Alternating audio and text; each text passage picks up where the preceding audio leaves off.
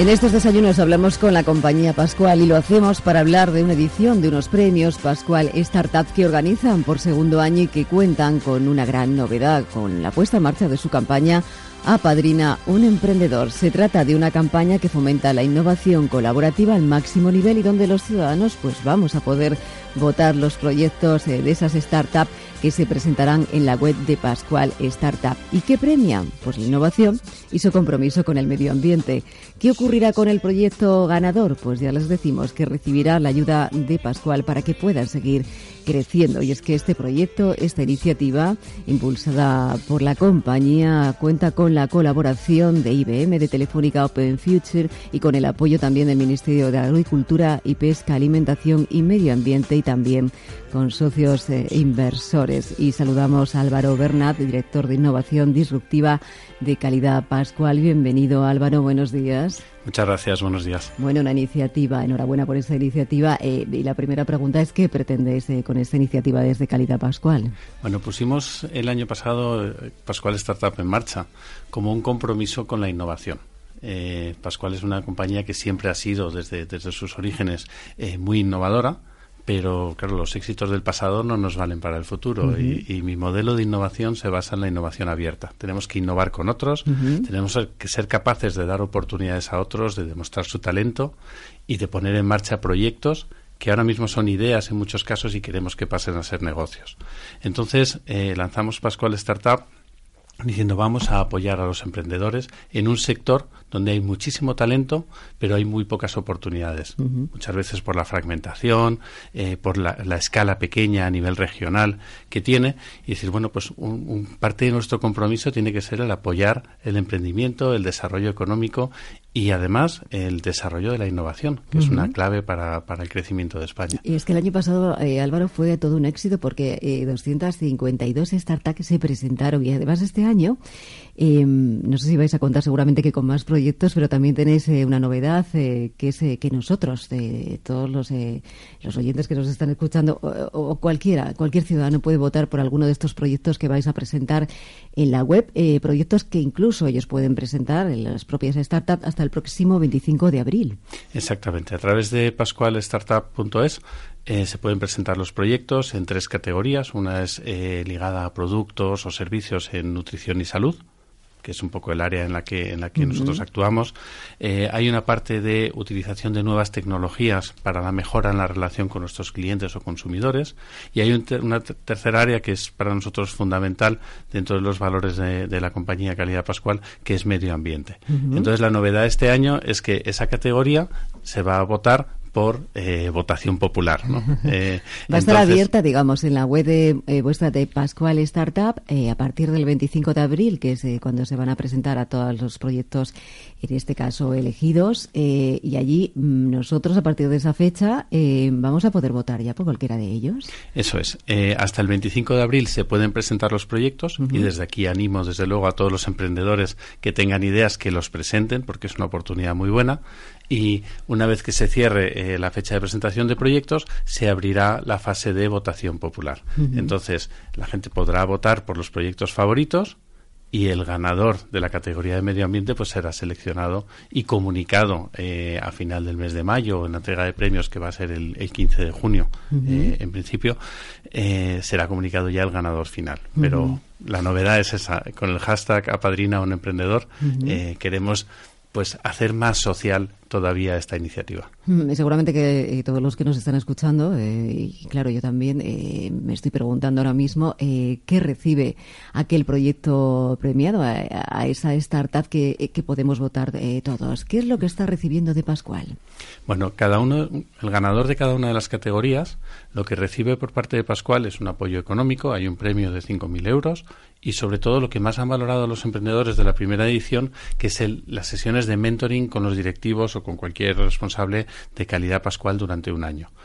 En eso, durante el año pasado, hemos colaborado con 24 startups en apoyarles de distinta manera para que crecieran sus proyectos, para darles forma. Y ha habido apoyo desde el área legal, del área comercial, desde calidad, industrial, logística. Muchísimas áreas que nosotros tenemos un conocimiento muy amplio y que para una startup es muy importante.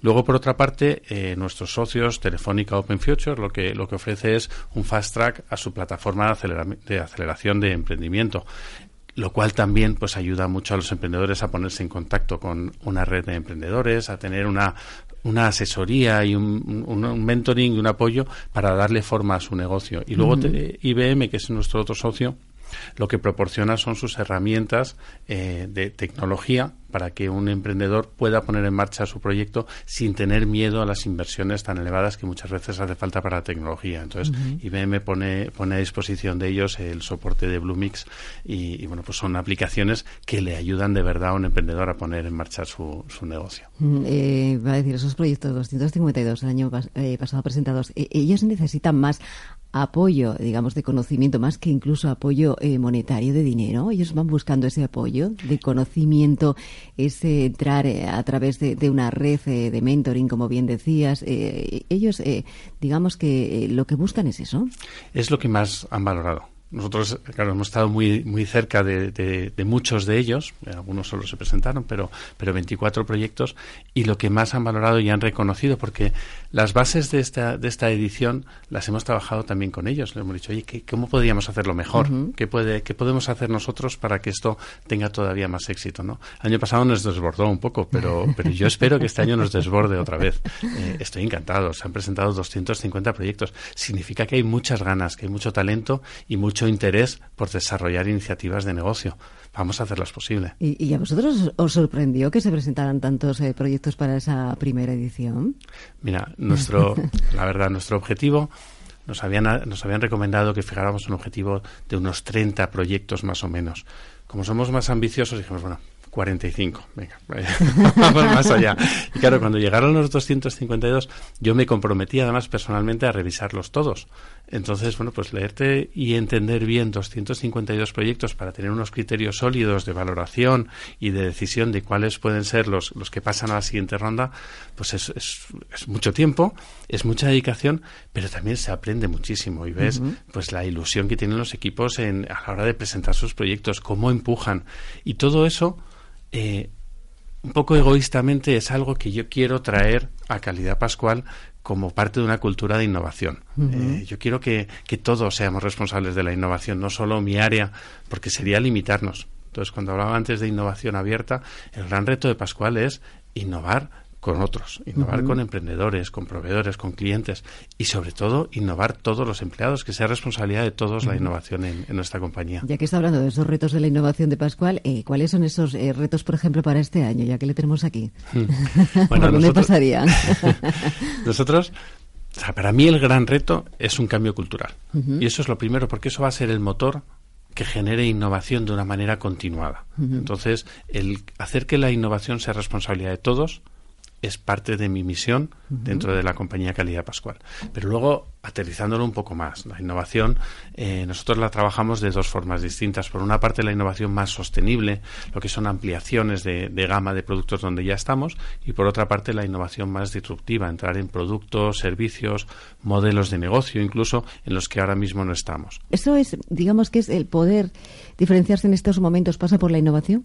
Totalmente. Los, los consumidores exigen, exigen la, innovación. O sea, no se conforman ya con, los productos clásicos. Lo que buscan es tener siempre lo mejor. Entonces, lo mejor no es algo muy bueno, es que tiene que ser lo mejor. Y así es como nosotros nos motivamos, nos retamos a nosotros mismos con un inconformismo que nos lleva a tener siempre los mejores productos. Es muy exigente. ¿Y cómo es esa relación marca-cliente eh, en estos momentos? Es muy importante para vosotros, supongo.